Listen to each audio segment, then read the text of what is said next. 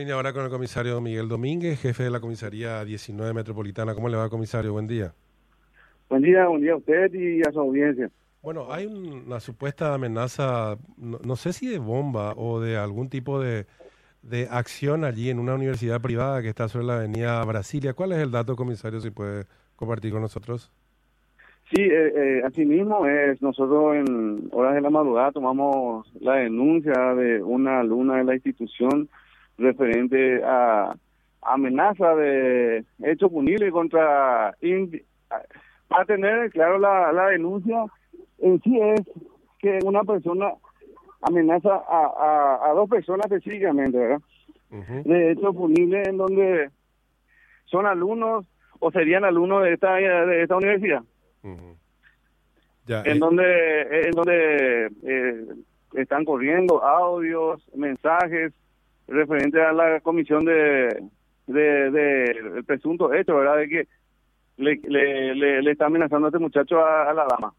El muchacho la, la, la, amenaza a la chica, que bueno, que sería estudiante de esta universidad, pero es atentar contra la integridad física de la chica o de atacar la universidad privada, comisario. ¿Cuál es el dato concreto? específicamente, específicamente esto se trataría de un problema amoroso. ¿Por qué? Ya que eh, la denuncia, y como vuelvo a repetir, la denuncia, los audios se trataría de una presunta infidelidad de una de las partes en donde este muchacho está amenazando a la dama y al, a la a la otra persona involucrada a, un hecho punible.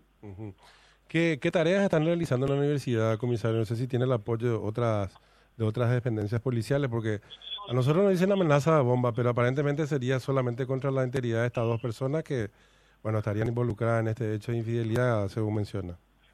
Por supuesto, por supuesto, nosotros tomamos todos los recaudos necesarios, ya que eh, la, la denuncia en sí eh, no es formulada por la víctima que se menciona en los mensajes y en el audio. Es una persona que eh, ya que se viralizó en, los, en los grupos de alumnos y en consecuencia de eso hizo la denuncia esta persona y otro alumno. O sea, dos personas hicieron la denuncia en base a esos mensajes. Claro.